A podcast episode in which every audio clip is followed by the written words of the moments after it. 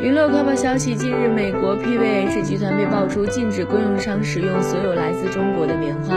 二十五日，英皇娱乐官微发布声明宣布，陈伟霆终止与 PVH 旗下品牌 Tommy i n f o r h i g e r 的一切合作，并严正声明坚决抵制及反对任何污化及造谣中国的言论及行为，坚决维护祖国利益及尊严。